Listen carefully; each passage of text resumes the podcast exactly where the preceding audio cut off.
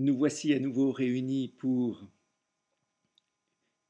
un nouveau temps de réflexion sur la prière.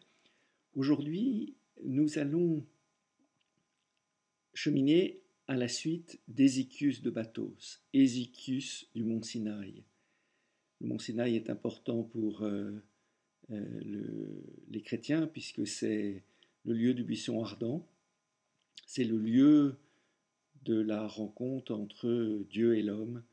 Ézéchius du Bathos est un, est un grand, grand spirituel. Alors je vous lis un texte qui est important de lui. Menant au péché, vient premièrement la suggestion, deuxièmement la liaison, c'est-à-dire que se mêlent nos pensées et celles des démons mauvais. Troisièmement, le consentement, touchant ce qui doit se faire entre les deux pensées qui veulent le mal. Quatrièmement, vient l'acte sensible, c'est-à-dire le péché. Si donc l'intelligence est attentive, sobre et vigilante, et si, par la contestation et l'invocation du Seigneur Jésus, elle met en fuite la suggestion dès qu'elle jaillit, les choses en restent là, car le malin est une intelligence incorporelle, il ne peut tromper les âmes autrement que par les imaginations et les pensées.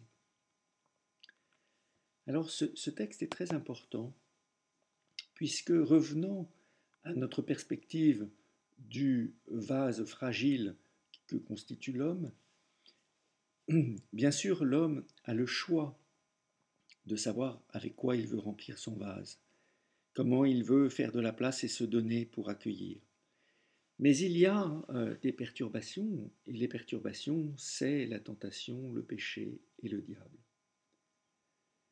Et euh, en fait, ce que nous dit Ézéchius, c'est que si nous voulons garder l'âme, le cœur serein, si nous voulons garder notre vase propre, il convient de se méfier des, des, des pensées au moment où elles surgissent, non pas lorsqu'elles sont rentrées en nous-mêmes, mais dès le moment où elles commencent à être correspondre à une évocation dans notre imagination.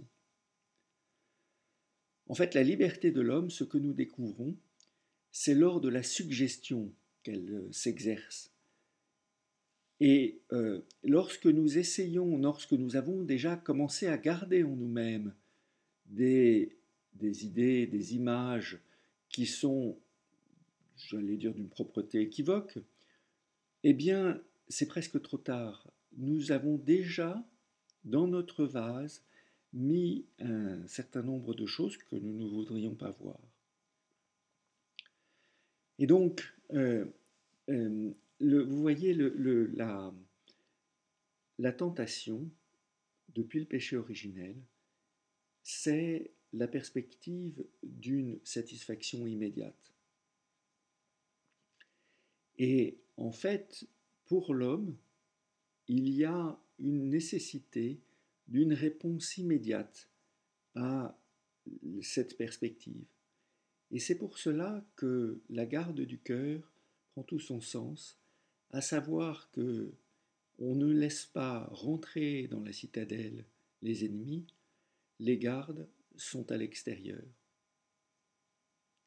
Et donc, nous devons faire attention à ce que, dès la première étape, c'est-à-dire lorsqu'une représentation se fait en nous, nous veillons à la chasser. Et nous ne la chassons pas euh, simplement en euh, pensant à autre chose, mais en cherchant à briser cette suggestion contre le, Christ. Et c'est pour ça que dans la tradition de l'Église, il y a euh, cette euh, prière connue qui est la prière du cœur, la prière de Jésus, qui consiste à l'invoquer, Seigneur Jésus-Christ, Fils de Dieu, ayez pitié de moi pécheur, pour faire en sorte qu'à chaque fois qu'une pensée déviante, que nous ne souhaiterions pas voir en notre cœur s'annonce, eh bien nous cherchons à la briser contre le nom du Seigneur.